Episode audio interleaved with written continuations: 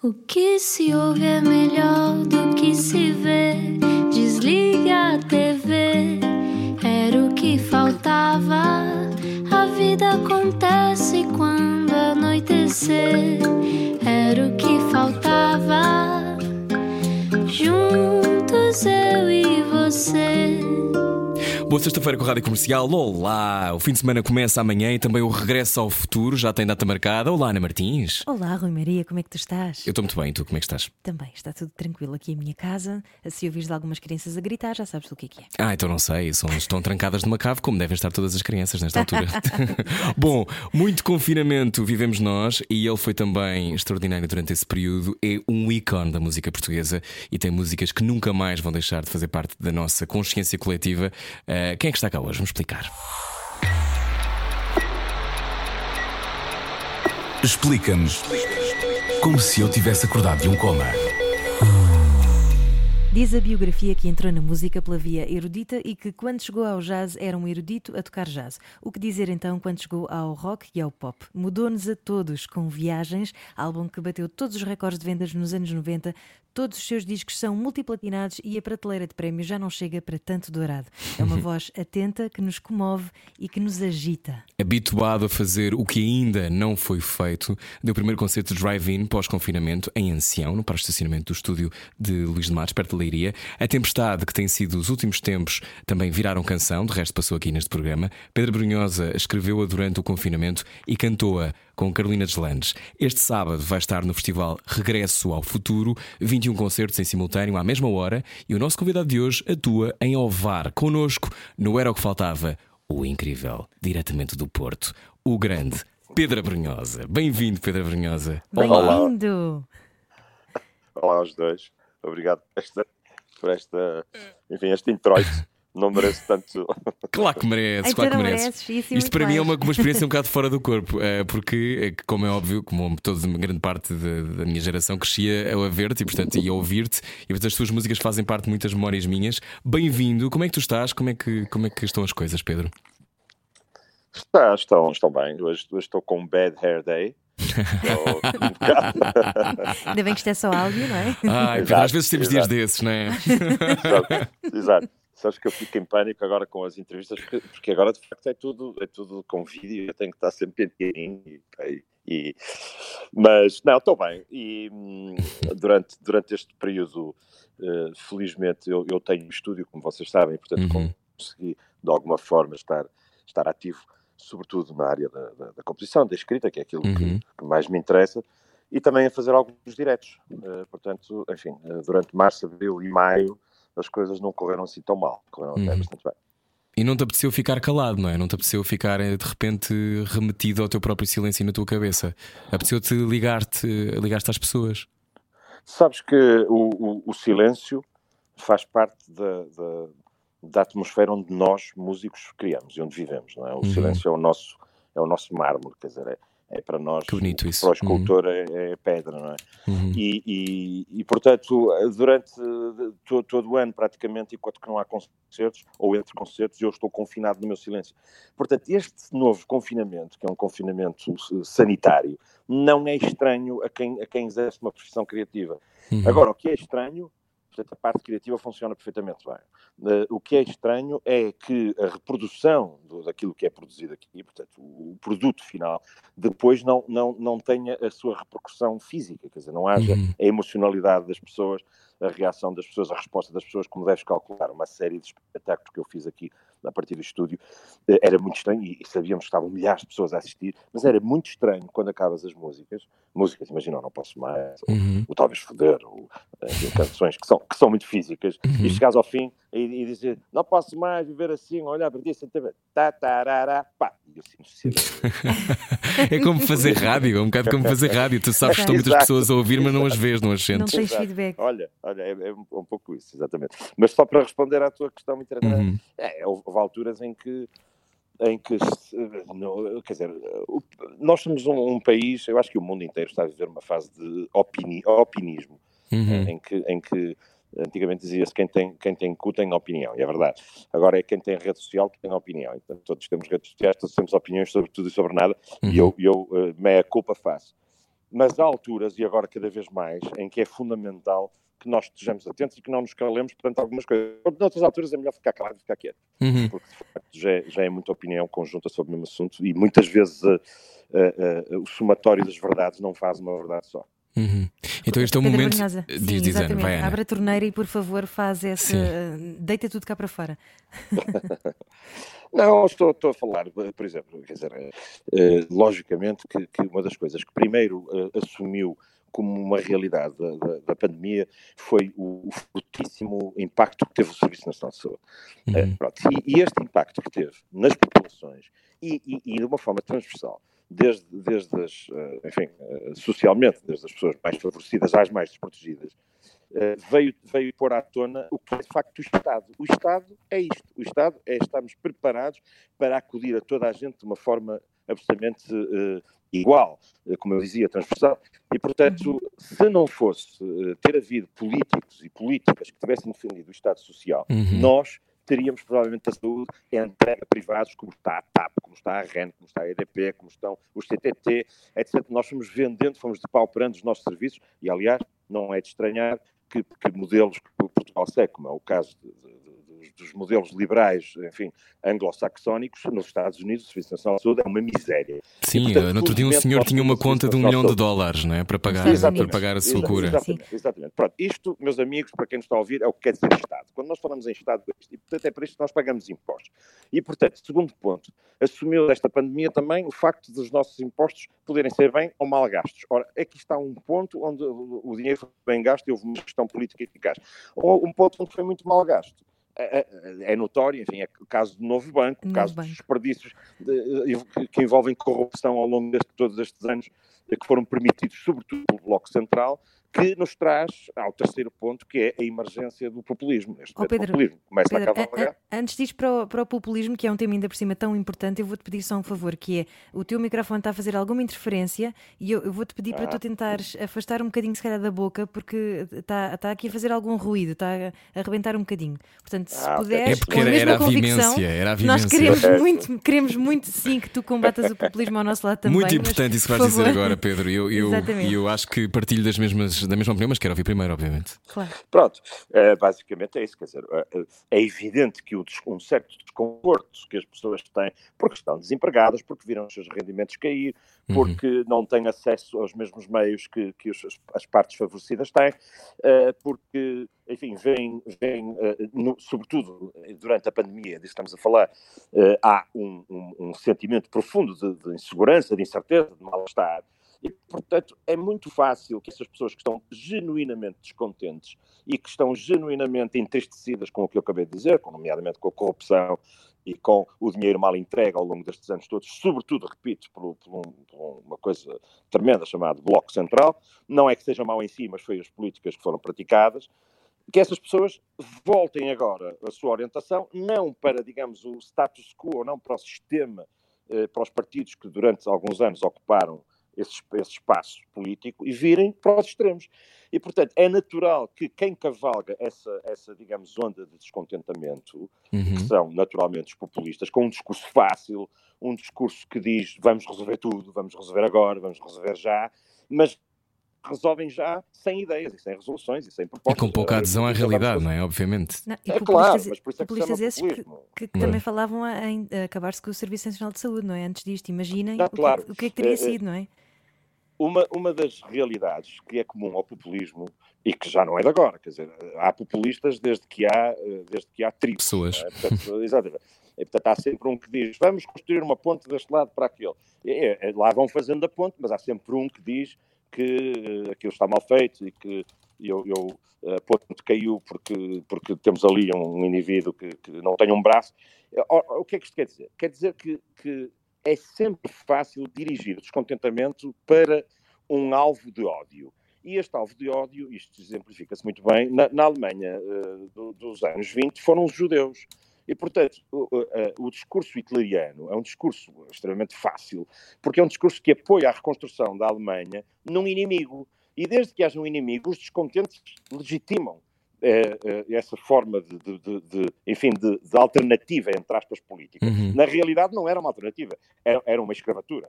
portanto, realmente. E construía-se no medo, não é? Constrói-se no medo, constrói-se na humilhação da, segunda, da Primeira Guerra. E constrói, claro, mas uhum. ora, o, ora, ora bem, é que está. O medo é o rastilho, mas a Alemanha nazi constrói-se sobretudo sobre os cadáveres de 6 milhões de judeus. Uhum. Não é? Sobre a escravatura, sobre o trabalho forçado.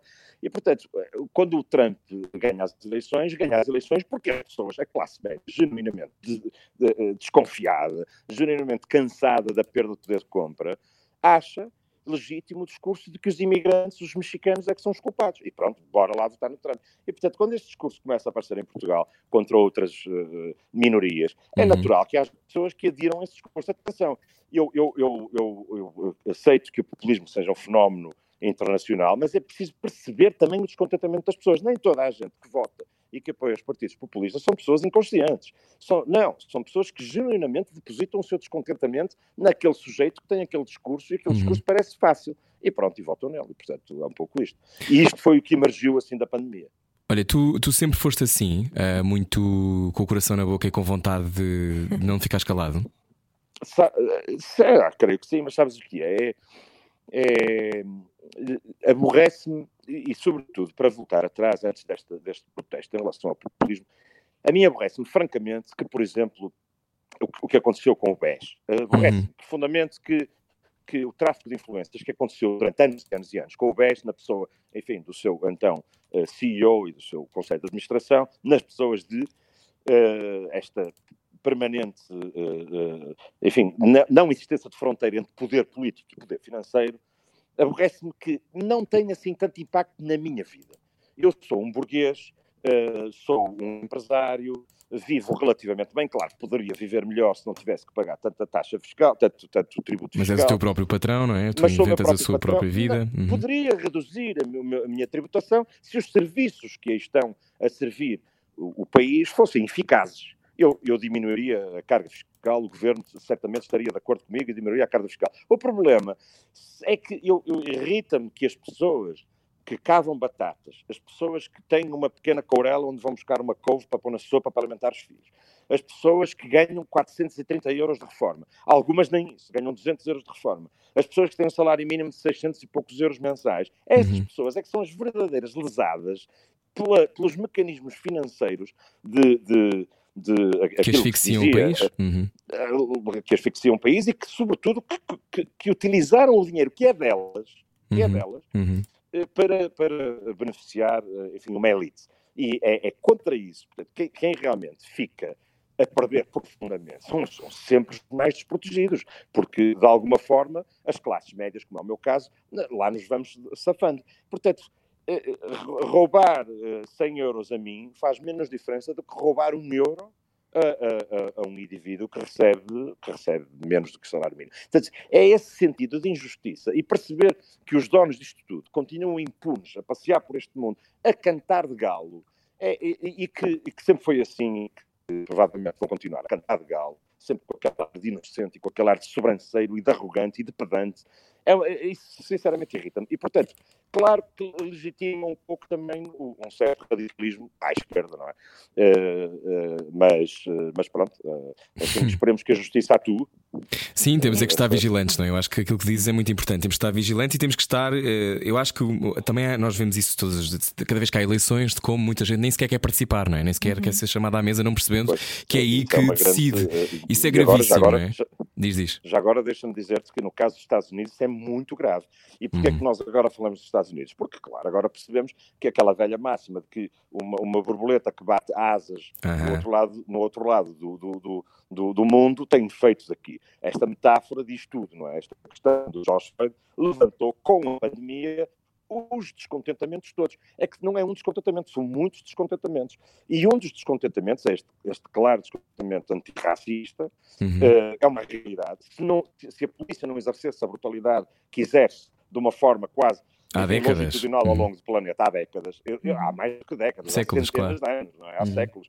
Se não tivesse havido um regime esclavagista na Europa que alimentou a economia europeia durante todos estes 500 anos, que alimentou o império colonial inglês durante pelo menos 400 e o colonial português pelo menos 500, uhum. não, não iríamos desenterrar estes fantasmas todos. Mas esta é uma realidade histórica e, e, mais, é que, é que o problema é que essa violência policial é sustentada exatamente na mentalidade que fez com que a, a, a Guerra uhum. Civil americana tivesse acabado há 150 anos e que o regime da apartheid na África do Sul acabou há 30, mas o regime da apartheid, na realidade, dos Estados Unidos acabou há, mais, há pouco mais de 50 anos. Uhum. E, portanto, Uhum. é uma realidade ainda demasiado presente. E É muito próximo. tem- Uhum. é muito próximo. E porque é que tem consequências em Portugal? Bom, tem consequências em Portugal porque eh, é não só um, um movimento eh, global, mas é, é um movimento que vai buscar e vai beber às, às origens de, de todo este descontentamento e de toda esta de todo este reflorescer que, que Uhum. estamos a, a assistir agora. Ó Pedro, eh, Pedro Brunhosa, nosso convidado hoje na Rádio Comercial. Eu, eu tenho que fazer aqui uma pergunta que tem a ver. Primeiro são duas. A primeira pergunta é: tu podias, como muitos outros artistas e outras pessoas que, que têm muita visibilidade, e no teu caso visibilidade de décadas,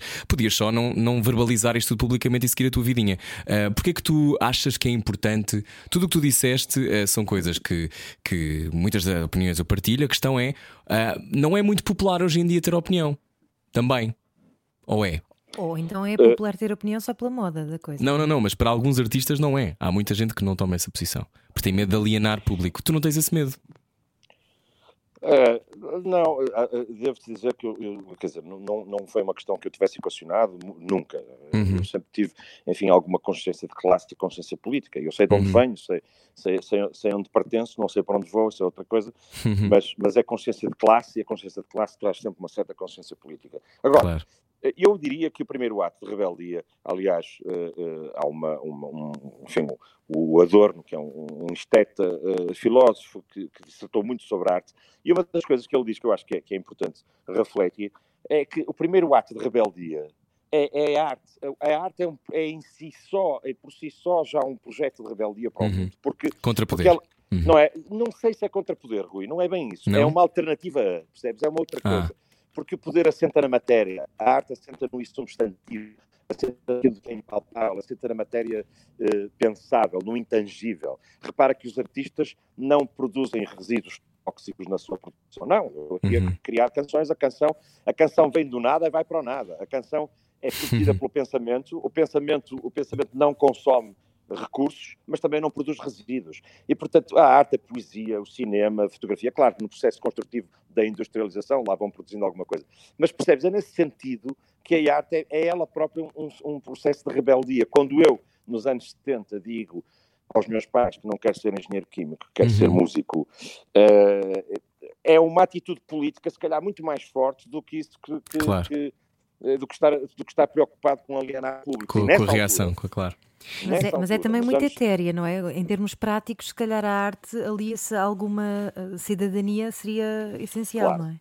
Claro, claro. Bom, é exatamente. Portanto, se nós assumirmos que esta afirmação está correta e que um dos primeiros atos de rebeldia é, é a arte, a arte Uhum. é ela própria em si um sistema fora do sistema, eh, embora a arte se reja por, por, por, por cânones e por, por métodos que são os próprios muito rigorosos, e nomeadamente o disco. O disco o- atenção, que o disco não é arte, o disco é um produto. Estamos a falar de coisas diferentes. Estamos a falar Hum. entre música e disco, entre literatura e livro, entre cinema e filme. São coisas diferentes. O filme é espetáculo, o cinema é, é- é a ideia, não é? Portanto, Uhum. eh, o próprio Marx, ao escrever o Capital, quando publica, o livro passa a ser um produto que está regido pelas leis do mercado. E, portanto, aquilo, aquilo que está escrito no Capital é, é em matéria do pensamento filosófico, mas o, o Capital, enquanto livro, é um objeto. É um objeto. E, portanto, há essas duas vertentes. Há, de Uhum. facto, a, arte eh, insubstantiva e depois há a matéria do poder. E eu creio que os artistas não são muito atritos ao poder. Os artistas não gostam muito de poder. Eu, eu, eu, eu, pelo menos, não, não sou assim muito. Eu tive uma experiência péssima enquanto deputado municipal. eh, Ah, não sabia que tinhas sido deputado municipal. É, fui- Quando? deputado municipal independente eh, há cerca de sete anos. Hum. Fui deputado municipal independente. eh, Na altura eh, tive a felicidade, ou a infelicidade, de ter pela frente, enquanto Presidente da Câmara, o Dr. Rui Rio. E eu creio que ele é melhor na oposição do que enquanto Presidente da Câmara do Porto. Foi extremamente importante para mim confrontá-lo na Assembleia Municipal. eh, com uma série de, de- de- questões da cidade, foi muito importante o diálogo democrático, etc. Mas, de facto, eh, a, a vida política é uma vida, é uma vida extremamente eh, eh, absorvente e, e eu te dedicas de uma forma absolutamente, eh, eu, eu creio que exclusiva, e Uhum. daí haver, haver uma. Atenção, que o cargo de, de- de deputado municipal é não remunerado, e portanto eu Uhum. não pude nunca assumir uma vida, nem quero, nem, nem tenho nenhuma vocação. Exclusiva. Uhum. E foi, um, e foi um erro de casting que, que jamais Foi um erro de que- casting o que é que porquê? menos gostaste? Sim. É pá, porque a ilusão de que se consegue, num, num regime parlamentar enquanto deputado municipal,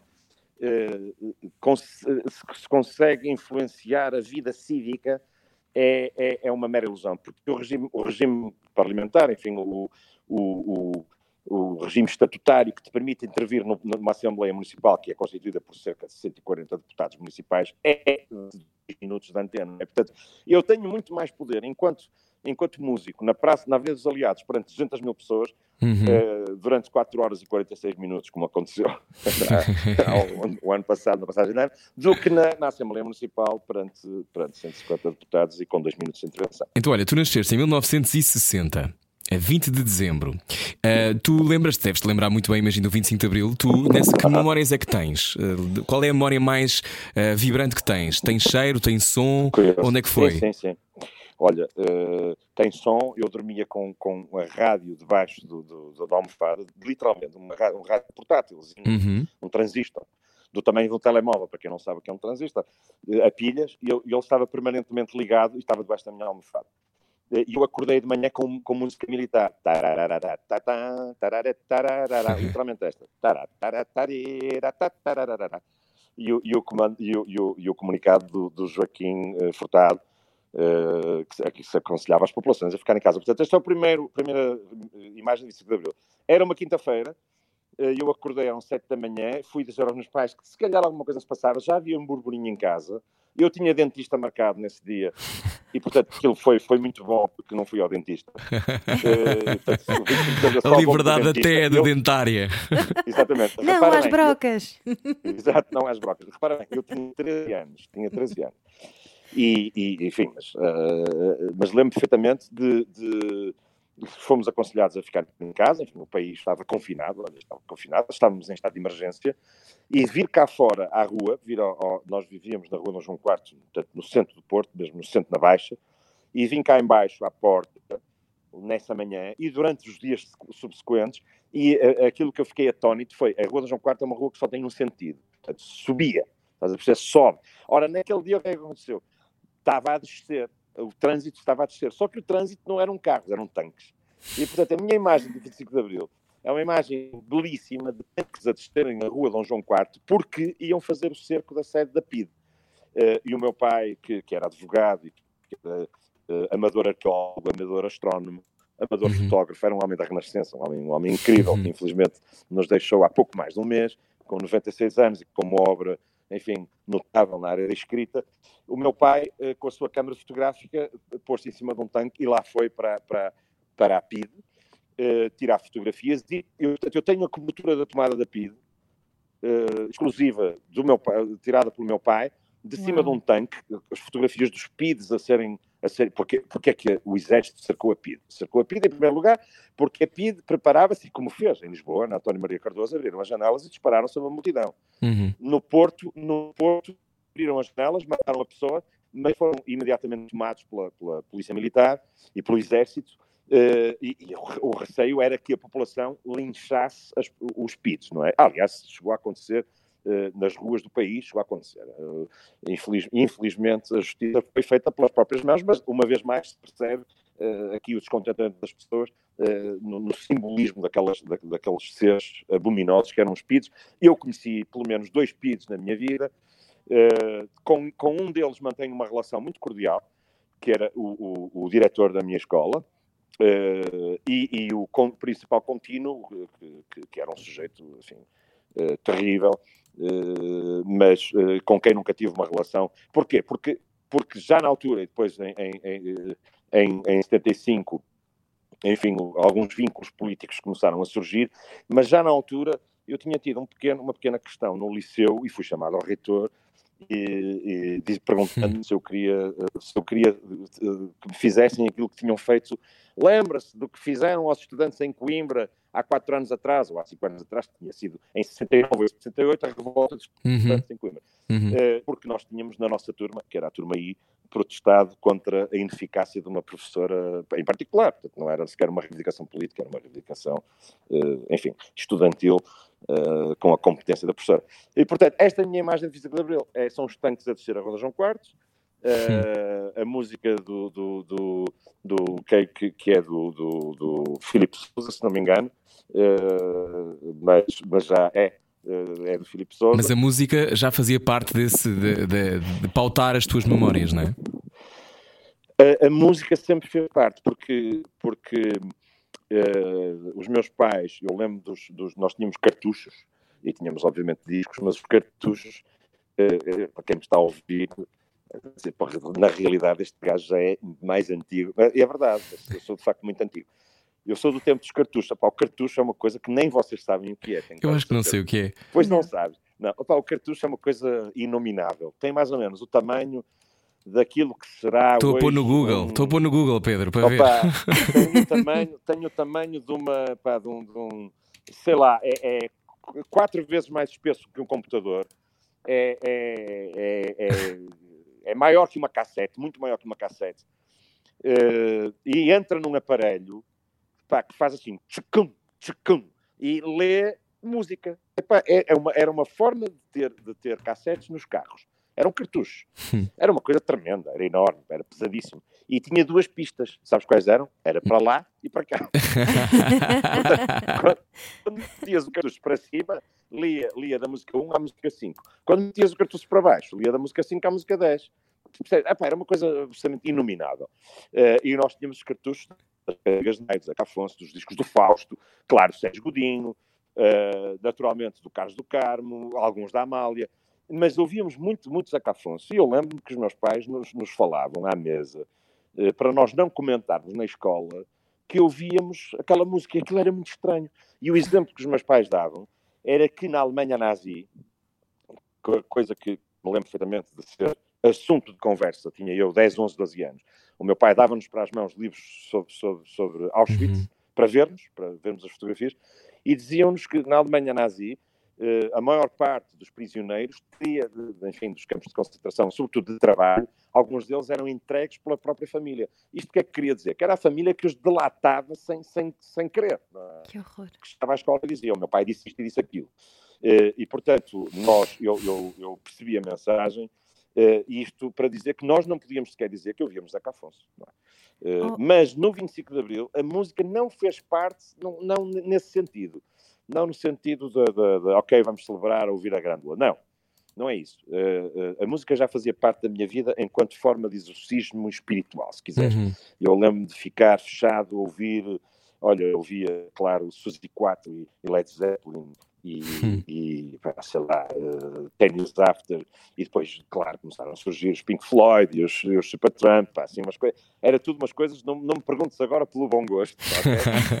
era, e atenção, atenção, eram uns discos que havia na altura, porque, olha, eu, eu lembro do, do, do Like a Breeze of a Troubled Water, do Paul Simon, uhum. uh, quando o disco saiu, eu não sei como é que se chama o disco, com o Paul Simon e o Art Garfunkel, os meus pais tinham estado em Londres, no meio do movimento hippie, e é claro que o Paul Simon e o Art Garfunkel não eram, eram tudo menos hippies. E, portanto, eram um bocadinho too much inside the system, estás a perceber? Uh, porque era assim uma coisa in between hippies e punks, não é? uh, mas eu lembro-me desse disco, os meus esse disco, daqueles dois penteadinhos, o Paul Simon. Sim, sim, sim. Impecavelmente penteados. Impecavelmente penteados. E ele muito baixinho e o Art Garfunkel muito alto. E aquele disco com o El Condor Passa, com o The Boxer, com o Sounds of Silence com, com o uh, Bridge of the Troubled Water, fez, fez o verão de, de, daquele ano, eh, de, não sei, 69, 70, o ano em que saiu o disco. Mas era preciso ter uma família privilegiada que fosse a Londres para, para obter esse tipo de mordomias. Claro. Ou seja, as coisas chegavam-nos com um ou dois anos de atraso. Não é? Uh, e, portanto, quando eu te digo Ten Years After, uh, ou, os discos de, de, de, de não sei, do, do, rock da altura que nós ouvíamos, já, já não me lembro, desde Ted Nugent até, não sei uhum. como é que se diz, até às coisas assim mais obtusas, chegavam porque nós tínhamos de alguma forma o privilégio de poder de uma pessoa que viajava, é? claro. uh, porque o resto era muito complicado. E ah, uma coisa só para terminar, o, o, o Obladi Oblada dos Beatles, uhum. não sei de que ano é, mas podem facilmente verificar, uhum. uh, nós fomos a Arnaldo Trindade mandar vir o disco, Arnaldo Trindade, que era uma, uma discoteca fantástica na Baixa do Porto, em frente ao Majestic, onde tu entravas e tinha umas cabines e tu te sentavas e pedias os discos que querias ouvir. Que é de 68. 68. Pronto. Nesse ano, é o ano do, desculpa, do Obladi Oblada. Obladi Oblada, sim. Pronto, eu lembro de termos ido à Arnaldo Trindade pedir para ouvir o Obladi Oblada, portanto sentavas-te numas cabinezinhas, fechavas a porta, levavas os discos que querias ouvir, com umas luvas, punhas os discos num prato, punhas Uau, a agulha, que os fixe. discos tocavam, e depois tu dizias assim, saías, opá, eram, eram sítios mágicos, as cabines eram sítios mais lindos, insonorizadas, eram, e tu ouvias a música sozinho, e na cabine ao lado estava uma loura, sonho. Claro, com oito anos nós não prestávamos muita atenção a ela. E como é que Era um rock, punk Mas- e hippie? mas- Desculpa, é só para te perguntar como é que tu depois entras pela, pela música erudita, não é? Tu aprendes via Pois, música porque- erudita. Porque repara, nessa altura, e, e isto já é memorabilia, quer dizer, já, nessa altura eu estava já a, a começar no conservatório. Portanto, eu começo no conservatório, como bom burguês do Porto, a estudar, a estudar eh, eh, a academia, quer dizer, o sistema musical, de- Uhum. eh, educação musical, eh, contrabaixo, piano, harmonia, treino auditivo. E, portanto, eu começo a fazer o conservatório, aquilo que hoje é um integrado, na altura era separado.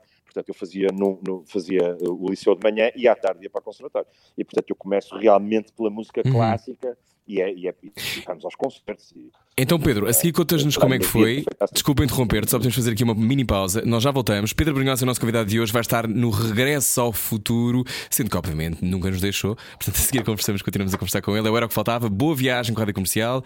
Até já. É bom saber deixar ir. Era o que faltava. Com Rui Maria Peco e Ana Martins. Na comercial. Juntos eu e você. Boa sexta-feira com a rádio comercial. Olá, eu sou o Rui Maria Pego. Olá, eu sou a Ana Martins e Connosco. connosco. Exato, diz tu. Não, connosco está o grande Pedro Brunhosa, diretamente do Porto. Olá, Pedro. Olá, com pipocas. Com, Com algumas pipocas. pipocas eh, na ligação. Eu Agora a voz está um bocadinho melhor. Eu a peço ligação desculpa. estava- Não faz Eu mal. peço desculpa pelas pipocas, mas, mas de facto eh, eu, eu sou um homem da, da, da- da- parte física e estas coisas tecnológicas fazem é. alguma confusão. Tu, tu és uma É. coisa, tu és um, um performer, és um- uma pessoa muito física, mas tu sempre soubeste que eras eh, essa, essa figura que enche salas. Não, por acaso, não, não, eh, não. Eu, eu há bocado estávamos a falar do, do, do passado. Isto nem parece Uhum. um regresso ao futuro. Aliás, eu acho que nunca falei tanto do passado como hoje, Eh, porque sou mu- muito pouco passadista. Mas, mas vocês é que puxaram e eu de repente parecia que estava no sofá do, do, do psiquiatra. E portanto, A e, é portanto essa, obriga- obrigado por me fazerem poupar. eh, São para aí 150 euros agora para um gajo falar com um bom psiquiatra. Uh, mas, mas uh, não, há bocado estava a contar. Claro que o meu percurso é, é- passa-se na clássica e depois da clássica. Eu, repare, eu tocava contrabaixo. E quem está numa, numa orquestra clássica a tocar contrabaixo não, não está propriamente à espera dos compassos do- do- das sinfonias de Brahms ou, ou de Beethoven para, para, para tocar. Nos intervalos, qual era a tentação? Era tocar as músicas de Miles Davis. E, portanto, tu- e, e desatar a swingar, estás a perceber? Portanto, logicamente que o passo desde da música clássica para o jazz foi, foi, foi fácil, foi, foi rápido, foi óbvio, foi natural.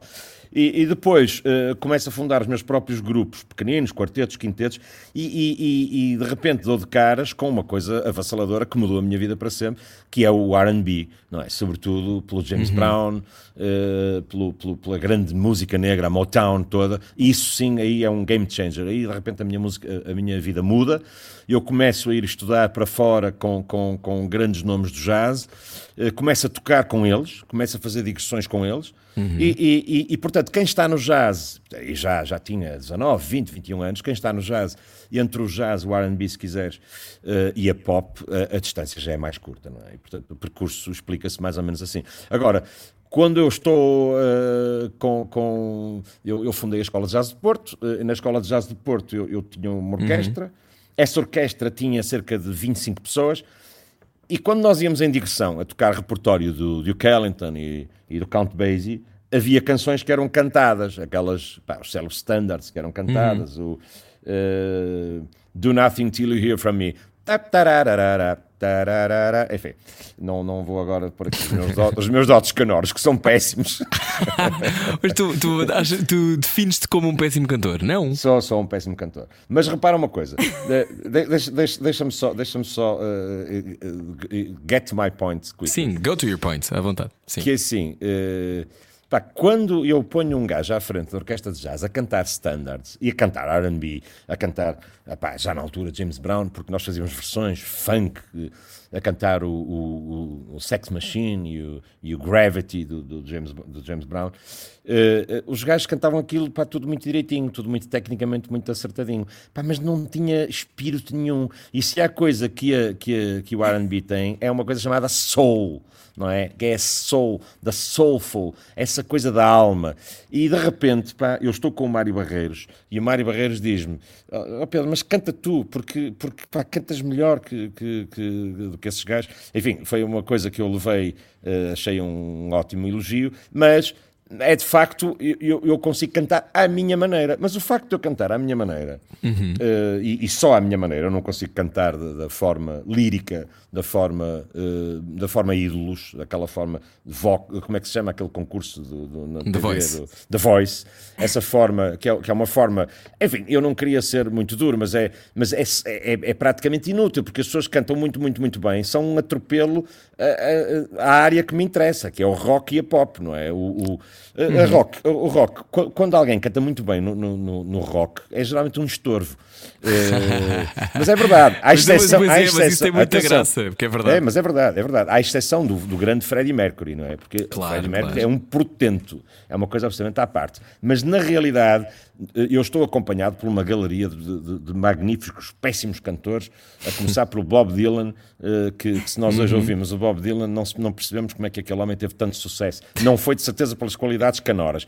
Ora, é, é, lógico que para, que para uma pessoa que, como eu, é músico de jazz, toca contrabaixo, começa a cantar soul, é muito mais importante a, a, expressão do que a técnica. E a partir do momento que eu começo a escrever canções, aí então é muito mais importante a, a forma como, como eu próprio dou vida às minhas canções, essa emotividade. Eu não queria referir nomes como o Tom Waits, ou como, não, não, uhum. nem sequer quero ir por aí, uh, porque, porque de facto são génios, são pessoas com uma capacidade vocal incrível. O próprio Lou Reed uh, são, são, são de facto casos à parte mas na realidade a, a, a técnica muitas vezes é inimiga da emocionalidade e da, e da, da capacidade que, que, que temos de, de, transmitir. E de repente eu reparo que, que o palco é um sítio de diversão, é um sítio físico, é um sítio sexual, é um sítio de sedução, é um sítio de jogo, de partilha, e isso é muito mais importante do que cantar as notas. Isso, cantar as notinhas todas muito direitinhas é bom para, para casamentos e, e, e hotéis.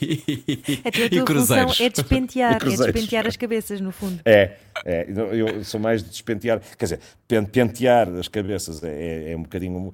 Eh, eu, eu, quando estou no, no Ídolos e sou o júri do Ídolos, uhum. eu sei que estou lá enquanto, não enquanto técnico, mas enquanto aquele que é capaz de, de, de expressar esta capacidade do, do expressar uh... e de ver talento, não é? De ver, certo, de ver alma, ver sol. Certo, é, hum. é muito é, é, isso que acabaste de dizer. Eu, eu por acaso em relação aos cruzeiros, é, é, um pouco isso. Aquele, o cantor do cruzeiro, pronto, é tudo muito direitinho, é tudo muito penteadinho, mas depois falta sexo naquilo. Exato.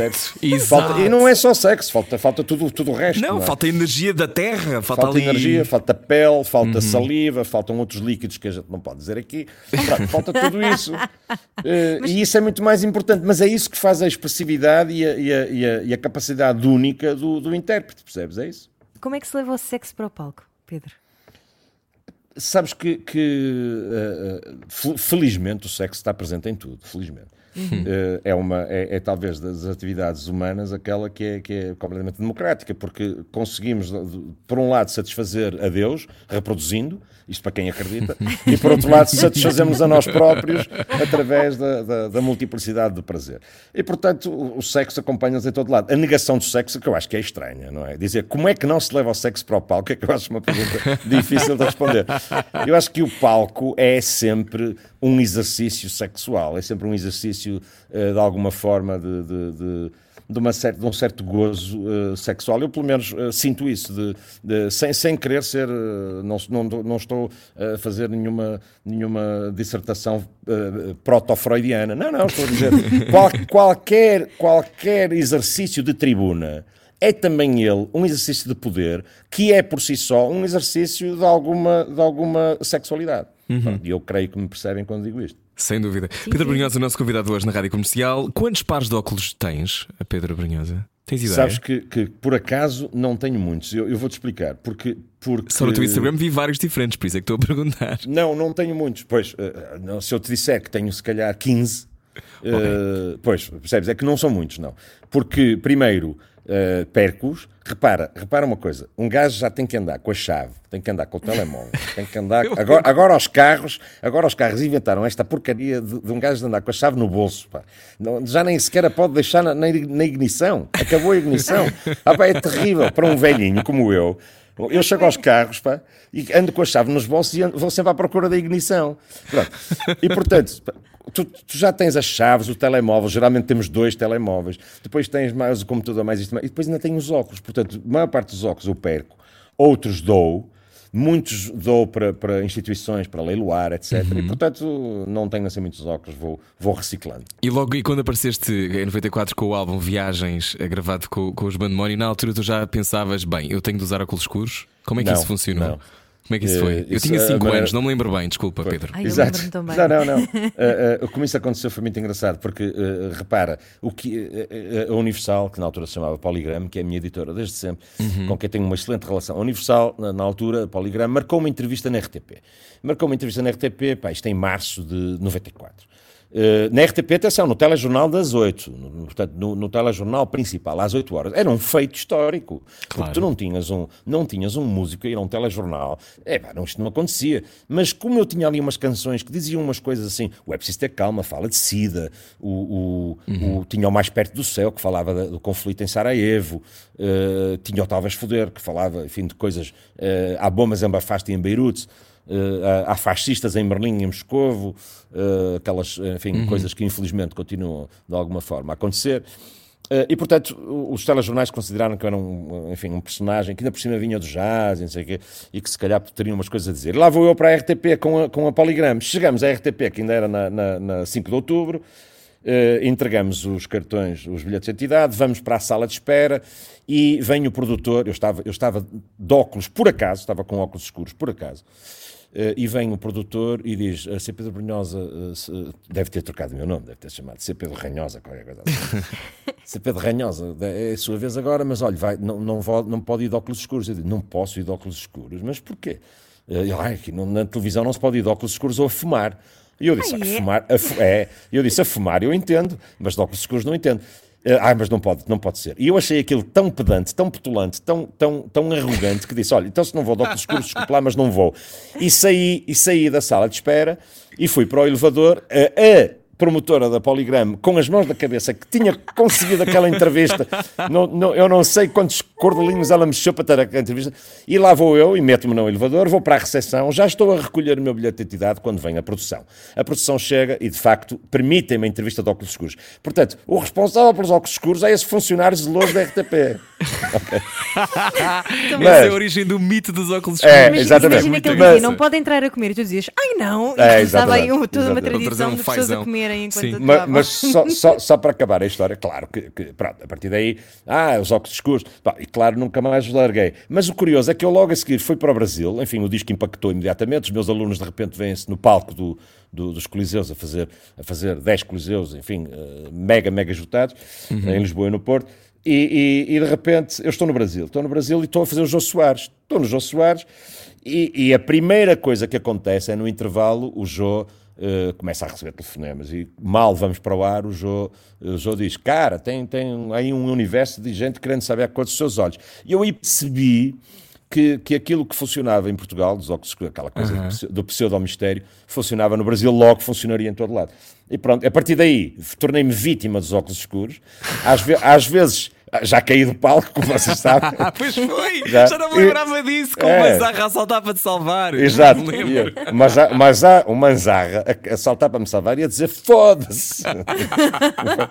foi a parte mais, a parte mais bonita. Disso, eu lembro-me disso. Sim. Mas aí, aí, atenção, eu não caí por causa dos óculos, aí caí porque o, buraco, o, o palco tinha buracos. Aliás, nesses buracos do palco. Um fosso, sim. Uh, era, havia, não, não eram fossos, eram mesmo buracos cenográficos. Ah. Eram buracos cenográficos. Ora, esses buracos cenográficos foram foram responsáveis pela minha queda, mas a minha até foi a menos, a menos uh, consequente. Houve, houve, um bailarino que caiu e se magoou muito, e houve um, um, um, um ator, creio eu, que também caiu e se magoou uhum. bastante.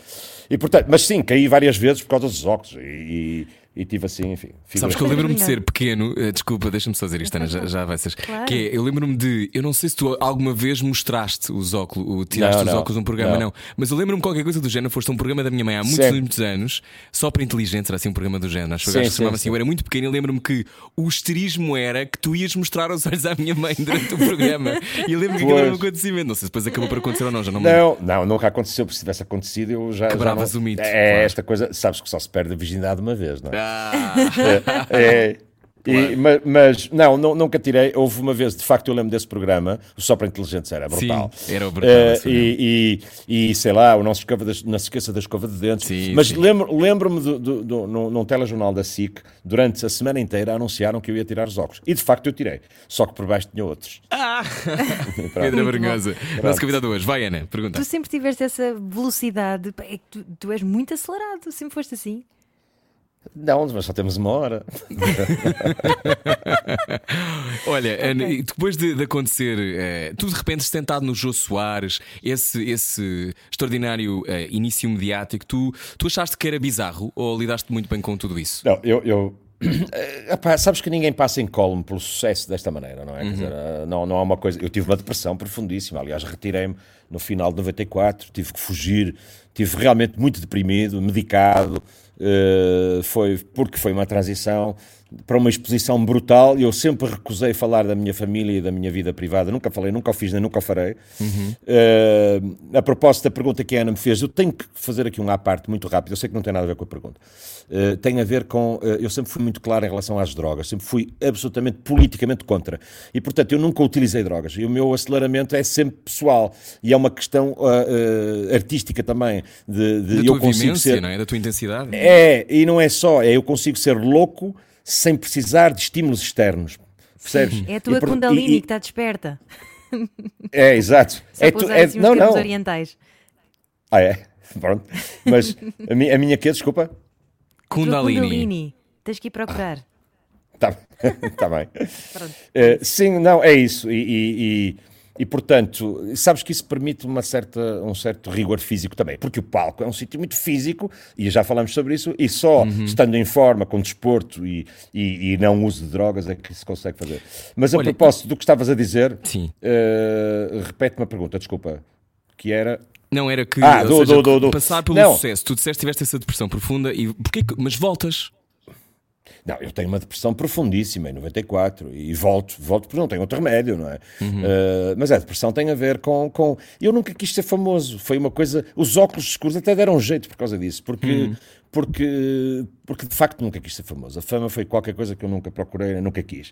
Uh, e por isso Repare, eu sou um homem de letras, sou um homem da, da, da, filosofia, se quiseres, de ler bastante, de estar metido na minha, de, uhum. de, de uh, não, não, nunca gostei muito de festas. Olha, eu tinha uma discoteca que era a indústria, uhum. enfim, tinha uma participação na indústria, explorava bares na indústria, Epá, e, e eu, eu, passava horrores, porque não sou propriamente muito social, e então, como não bebia, andava, andava com gingerela a fazer de conta que era whisky, só para fazer cool, só para fazer de cool, Ah, pronto. Epá, mas, mas mas, na realidade não era muito gajo da noite, nem gajo de discotecas. Uh, as discotecas eram um investimento, era um, dinheiro, era um sítio onde eu ganhava dinheiro. Aliás, paguei o meu disco Viagens com, com, com as mais-valias da discoteca indústria. E aprendi muito nas discotecas, porque aprendi muito como fazer música de dança. O Não Posso Mais foi feito, não foi pensado. Mais. Então exatamente. essa música. Foi pensado durante as noites da indústria. A ouvir Stereo MC, sabes? Uhum. Uh, e ouvir uh, Right Set Fred e uma série de DJs, enfim. E, portanto, e não. De, vai, viagens Ana, vai. de mochila, tu, tu viajaste pelo ah, mundo todo, não é? É pá, isso, sabes, que isso, é- sabes que isso era a escola que existia antes de haver redes sociais e Roblox, não é? Exatamente. Uh, é, antigamente o pessoal uh, usava uma coisa chamada comboio e, e, tinha uma coisa às costas chamada mochila e fazia uma coisa que se chamava acampar. E, portanto, eu faço, eu corro, eu corro o mundo inteiro, literalmente, com uma mochila às costas, a acampar, a parar onde me apetece, a dormir quando tenho sono, a comer quando tenho fome, dormir pá, no meio de, de, de, milheirais, como debaixo de, de estações de, de, bancos de estações de metro. Uh, roubei uvas quando tinha fome, pá, através, tive cães a vir atrás de mim no, no, no meio do, do, sul de França. Epá, mas pronto, mas tudo isso faz parte de uma aprendizagem Sim. de vida que quando eu regresso ao país uh, coloco no Viagens. O Viagens é um tributo a isso, não é? Viagens, aliás, uma das letras de Viagens é o único disco onde eu tenho parcerias. Uma das letras é da Regina Guimarães, as outras, há, há outras duas letras do meu irmão Paulo, o meu saudoso irmão Paulo. Mas uma das letras de Viagens chama-se Estrada e é da nossa querida Regina Guimarães, uhum. que fala exatamente sobre cheiro a erva na latrina, uh, uh, sabes, de, de uh, autoestrada, de estação de serviço, porque a própria Regina também passou muito por isso, não é? Passou por esse processo do, do interrail, da, da mochila, do enfim. Oh Pedro, precisávamos de muitas horas para mergulhar a sério na, na tua carreira e na tua vida, mas uh, quem diria que, mesmo depois tendo dormido no milharal, uh, muitos anos mais tarde estarias a subir as escadas em Canas, as míticas, os 24 degraus, uh, e tu de repente, como é que, como é que tu vais parar no fundo do Manuel de Oliveira? E que contracenas com a Kiara Opa, o, o Manuel de Oliveira, o Manuel de Oliveira chama-me, estava eu em Paris, o Manuel de Oliveira telefona-me eh, eu, na altura, tinha uma canção com bastante sucesso em França também, que era o Se Eu Fosse No Teu Olhar, teve uhum. bastante sucesso em França mesmo. Uh, no, filme Adão e Eva, não é? Exatamente, uhum. exatamente do, do Joaquim Leitão. Sobretudo no, no, numa rádio muito popular na altura em Paris, que era a Rádio Energie. Uhum. Uh, portanto, a canção, a canção, eu faço o, o Zenit. O Zenit é uma sala uma sala que tem mais ou menos a capacidade do pavilhão do, do, do Mel Arena, uh, esgotada, completamente esgotada de português e francês, e o Manel liga-me porque quer que eu represente um personagem de um, de um livro da, da, Madame de Lafayette que reflete a corte do século XVII, uhum. uh, do, perdão, do século XVIII. Ora, o Conde de Nemours, que é o personagem que eu vou interpretar, é um vilão, não é? E portanto o Manel, quando me convida, não me convida propriamente de forma elogiosa, não é? Ele vê em mim o vilão, o, o, o, sedutor, aquele que engana uh, as mulheres todas, enfim, uh, não, não, não terá propriamente... E gostaste muito... de fazer? Não me gostou. Não, mas se gostaste, se foi, foi bom para ti. Não, eu sei, eu sei, eu sei. Ah, não sei. te gostou, é bom. Não me gostou. Mas é que depois você ganhou o prémio em Cannes e não ah, sei o quê. Depois ganhou, ganhou. Isso é extraordinário. Ganhou. Eu, eu, eu, entretanto, já tinha estado em Cannes no, no festival. Uhum. Já, sim, ganhou o prémio de júri. Nós tivemos que voltar a Cannes para receber o prémio. Lá fui eu outra vez fazer a Monteira Marche. Subi com, com, com o Charles Aznavour, com a Chiara Mastroianni. Mas eu tenho. Esse filme deu uma história muito engraçada, porque a dada altura uh, uh, a Chiara Mastroianni, com quem nós andamos a filmar pelo mundo inteiro. O Manuel filmou em Nova York, Londres, Paris, comigo, Itália, em Perugia.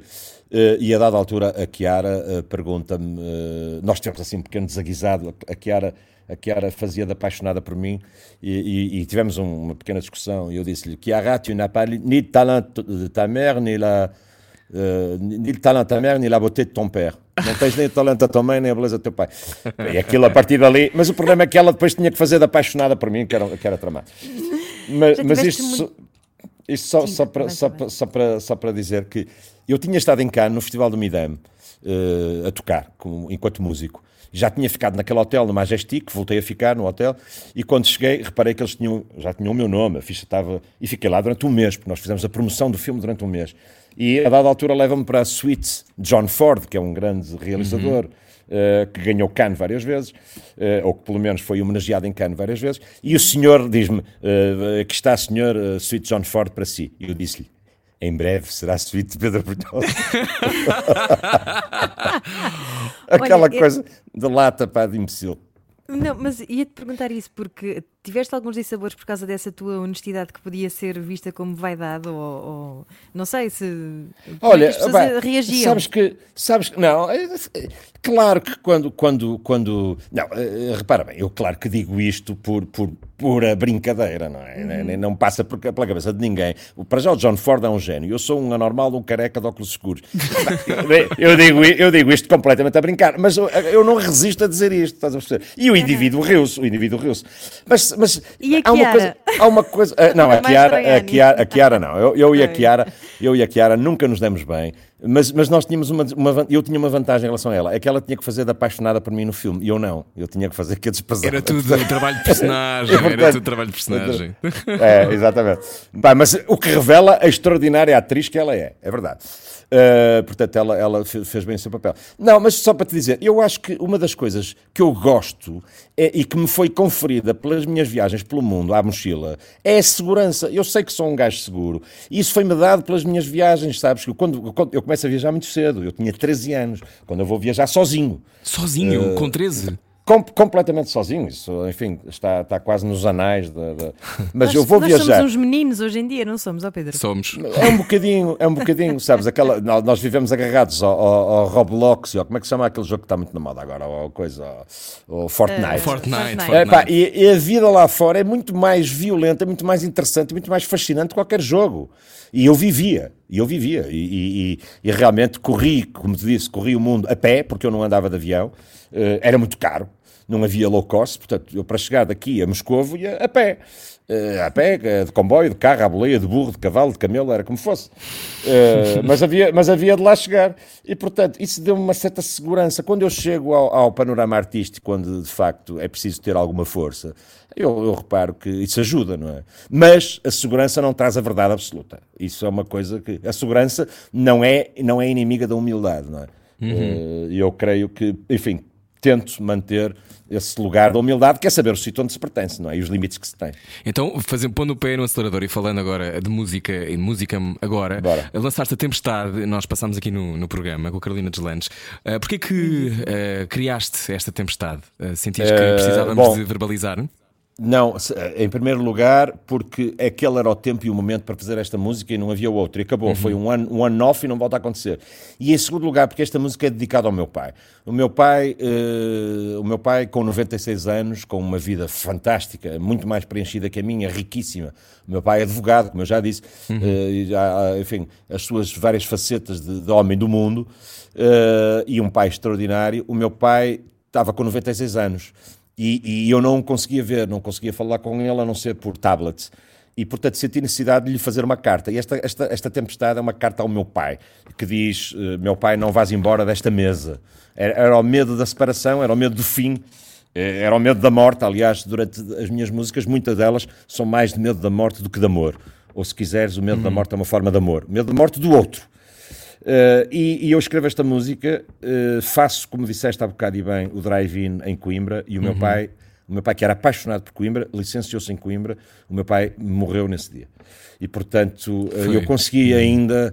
uh, Tu dizes aqui, enfim, conta-me histórias de Coimbra, foste montanha a vida inteira, com uma E distância no, muito no- no pai. dia em que eu faço esse espetáculo com, com o Luís de Matos, esse, esse grande nome da- da- da- das coisas que são feitas, eh, eu faço esse espetáculo. Nessa mesma noite eu saio do palco às 11 horas, o meu pai já estava, já estava relativamente mal. Eh, eu despedi-me dele na- na- no, no sábado à tarde, no sábado à noite faço espetáculo e, e sabia que provavelmente já não ia chegar a domingo e, portanto, esta música teve, teve essa urgência, essa premência. E é tão bonita a música. Aliás, eu, eu- este- tens muitas músicas bonitas, obviamente, mas eu, há duas ou três que eu acho que de repente tocam ahm, naquilo que é uma dor comum, não é? Uma dor, uma dor que Pois. todos nós vivemos. Por exemplo, aquela do Foram para os braços da minha mãe, ou desculpa Aham. se eu não estou a dizer bem sim, o sim, título. sim, sim, é isso. é. Um, não, que, eu, que eu, é tão engraçado que é mesmo, mesmo eu que vejo a minha mãe frequentemente, fico com umas saudades tremendas e choro e choro e choro. E sei que, sobretudo para muitos imigrantes, foi uma música fundamental para poder, para poder também demonstrar Sabes- essa saudade e falar. Sabes, Rui, que, que, eh, nós, seres humanos, somos iguais em muita coisa, mas somos sobretudo iguais na dor. E, e- e- e a dor eh, que nós projetamos numa canção, o consolo que encontramos numa canção, eh, eh, ela pode ser por motivos diferentes, mas a maneira que a sent- como a sentimos é, é- é igual. A dor é profunda, é genuína e é, e é muitas vezes. amaciada pela, pela, pela música, sobretudo pela música. É uma forma que temos de nos salvar. E, e- e, portanto, agradeço-te as palavras. De facto, Para os Braços da Minha Mãe ou esta são canções eh, que falam desse, desse eterno medo do fim. Não é? e, e- e compreendo que as pessoas se, se reflitam nelas. E que dão colo também. Obrigada por isso. Sim, sim. Ó Pedro, Obrigado, e obrigado, agora, a, sábado vais regressar ao futuro, eh, embora eu sinta que tu já lá estás, estás sempre com, já estás sempre eh, com, com a cabeça eh, muito rápida. Dir-te, estás contente com isto? Tinhas saudades, já tinhas, já tinhas feito o drive-in, portanto já tinhas. Viveste alguma coisa absurda que é as pessoas não batem palmas, buzinam, não é? Qual Certo. é a sensação? Ter as Certo. buzinas Não, todas tua pessoas a dançar. É mu- é muito isto- pessoas sim. a dançar, não foi? Sim, sim, sim, sim. Aliás, eu neste momento, deixa-me só dizer-te o meu regresso ao futuro. Epá, eu- nós hoje fizemos uma purga do meu passado, é verdade. Eu já não falava do meu passado, acho que volto a referir isto há muito tempo. Mas eu não, eu não quero lá voltar, não quero, não quero lá voltar. O, o futuro é que me interessa. Uh, no Porto nós temos uma expressão, pá, eu quero que viagens se foda, pá, e, e quero, eu, eu, eu, quero, eu quero ir para a frente, pá, e porque, porque, porque é o caminho que me interessa.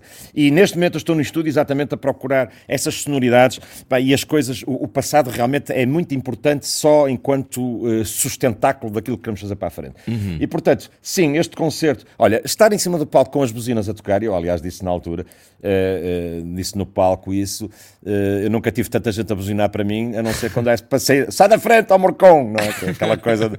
E ali não, ali não, ali era, fica aí ao Morcão. Mas é uma sensação estranha, mas, mas é uma realidade, nós vamos ter que, isto é por razões sanitárias, quer dizer, se não fosse por razões sanitárias, eu, eu talvez uh, me rebelasse de outra forma. Mas não, isto, quando eu digo rebelar, é rebelar mesmo, não é revelar. Uh. Mas não, isto é por razões sanitárias, tem a ver com a nossa própria integridade física, não é? E portanto eu também acho que é por isso que, que, que Portugal conseguiu de alguma forma sair tão bem, ou está a atravessar tão bem esta pandemia. É? Nós temos que nos adaptar a esta realidade porque toca-nos a todos, não é? É uma, é uma, é uma forma de mantermos a economia a, a funcionar dentro desta. Uh, eu, eu hoje, por acaso, fui a Serralves à hora do almoço e fiquei assustado com, com a ausência de público. Uh, Serralves está uh, numa fase muito complicada, como o resto de muitas uhum. instituições, porque, enfim, vive do público, vive do turismo, etc. E é tremendo o que está a acontecer. E, e, e nomeadamente com as minhas equipas, a minha equipa tem 25 elementos, eu tentei auxiliá-los durante o, o, os diretos que aqui fiz do estúdio, uhum. distribuindo os cachês. Creio que muita gente os fez, sei, sei que muitos colegas meus o fizeram e quero agradecer-lhes também por isso, para mantermos esta economia a funcionar. Mas é uma das maneiras que temos, é esta, de ir para teatros que levam. Eu vou tocar agora em Ovar, no Regresso ao Futuro, como dizes e bem, não é uma sala cheia, é uma sala cheia de emocionalidade. Porquê é que não é uma sala cheia? Porque, porque parte dos bilhetes não podem ser vendidos. É? Mas é uma realidade, é uma forma de, de, de, de realmente uhum. aceitarmos e, e, e, e, como eu digo na canção, eh, não estamos sós na tempestade, ainda há luz neste mar alto. E há mesmo, e há mesmo muitas vezes uma dessas luzes. Então, e amanhã, as pessoas que te forem ver, 10 euros ao custo ao bilhete, não é? Uh, também uh, os profissionais do espetáculo que vão, vão. São muitas as pessoas que, se, que, estão a passar por dificuldades. É bom que se diga e que, e que, se, e que se, reflita sobre isto. Uh, até ao final do ano tem que ficar resolvido o estatuto intermitente uhum. para a cultura. é um setor que tu conheces tão bem, Pedro, e uhum. um, ehm, de facto, muitas vezes ninguém se lembra, não é? De, dos técnicos e de, da luz e, de, e da produção.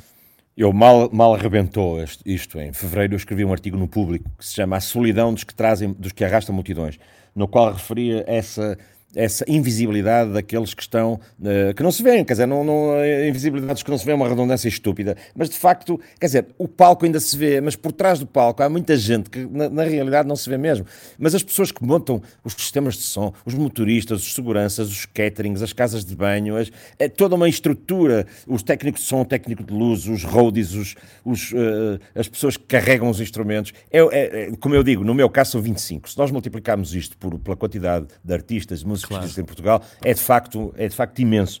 Eu ontem tive uma reunião de direção da SPA e o Emanuel, um colega meu da SPA que eu, que eu, que eu muito admiro, respeito imenso, é uma pessoa, uma pessoa de, uma, de uma humanidade incrível, ele vai para a estrada com o seu caminhão eh, para dar trabalho aos técnicos e para se manter. Portanto, é estas formas de encontrar soluções, de, de, de, de termos, eh, e muitos outros que fizeram outro tipo de iniciativas, para, para resolvermos ou para tentarmos debelar esta questão que, atenção, tem que ser atacada de frente pelo Ministério da Cultura, que está a revelar-se uh, um pouco apagado, para não dizer muito apagado, e que deveria encarar este problema como um problema nacional. Eu creio que os fundos que aí vêm é fundamental que a cultura seja imediatamente uh, uh, contemplada de uma maneira assertiva, porque a cultura, como o turismo, vivem de forma correlacionada e, portanto, nós não vamos admitir, eu falo pessoalmente, não vamos admitir que, não, que a cultura não seja encarada dessa maneira maneira, mais as plataformas digitais, Amazon, Google, Facebook e o Twitter uh, e o Instagram subiram exponencialmente as suas faturações. Uhum.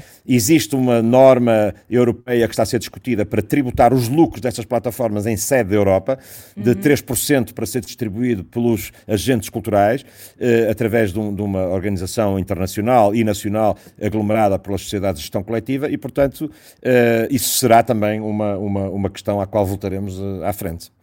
E, e ainda bem. Portanto, sábado, regressa ao futuro, OVAR. Uh, alguma coisa queres dizer às pessoas que ainda não compraram o bilhete, que se calhar estão a pensar se podem ou não podem ir? Atenção, todas as distâncias de segurança vão ser mantidas, todas as medidas de segurança. ó, ó, Rui, deixa-me só dizer-te uma Diz, coisa. No meu caso está esgotadíssimo há não sei quanto tempo. Ah, ok. Não sei. Não, mas Desculpa, não não, sabia. não sei. Tinha a certeza. Mas- não, tá, mas, mas eu não. eh, eh, eu ia dizer mal fora, mas. Mas eh, não sei se estão todos, mas eu creio que estão. Não sei, a maior parte deve estar já. Eh, Sim, acredito. mas caso não estejam, também é uma questão de, de procurar. É Exatamente. já amanhã, sábado, mas é muito importante que, que isto vá acontecendo, que é para percebermos que é possível, não é? Portanto, é possível sair de casa e é possível vermos eh, os músicos que, que adoramos. Eh, De máscara, mãos de desinfetadas máscara. e com Pedro, lugares de distância. Muito obrigado por conversares Muito obrigado, eu. Gostámos Muito muito. obrigado. Foi- Pedro. Obrigado por nos dar esta Foi o energia toda para o fim de semana. Vou Meu agora, Deus. já com vontade de ir para um milheiral. Vou já. Bora. Mochila às costas. Exatamente. Pedro, obrigado. Obrigada, Pedro. obrigado aos dois, obrigado. Adeus. Pedro Brunhosa pode ver a conversa inteira em radiocomercial.ol.pt. Amanhã vai estar em Ovar às 9 da noite. Uh, passe pelo, pelo site para ver se há mais bilhetes para outros sítios. Se quiser ir a vários concertos, vá, vá, saia de casa. Na Rádio Comercial continuamos a conversar já a seguir. É o Era o que Faltava. Boa viagem e bom fim de semana. Era o que faltava. Todos os dias das 8 às 10 da noite na Comercial.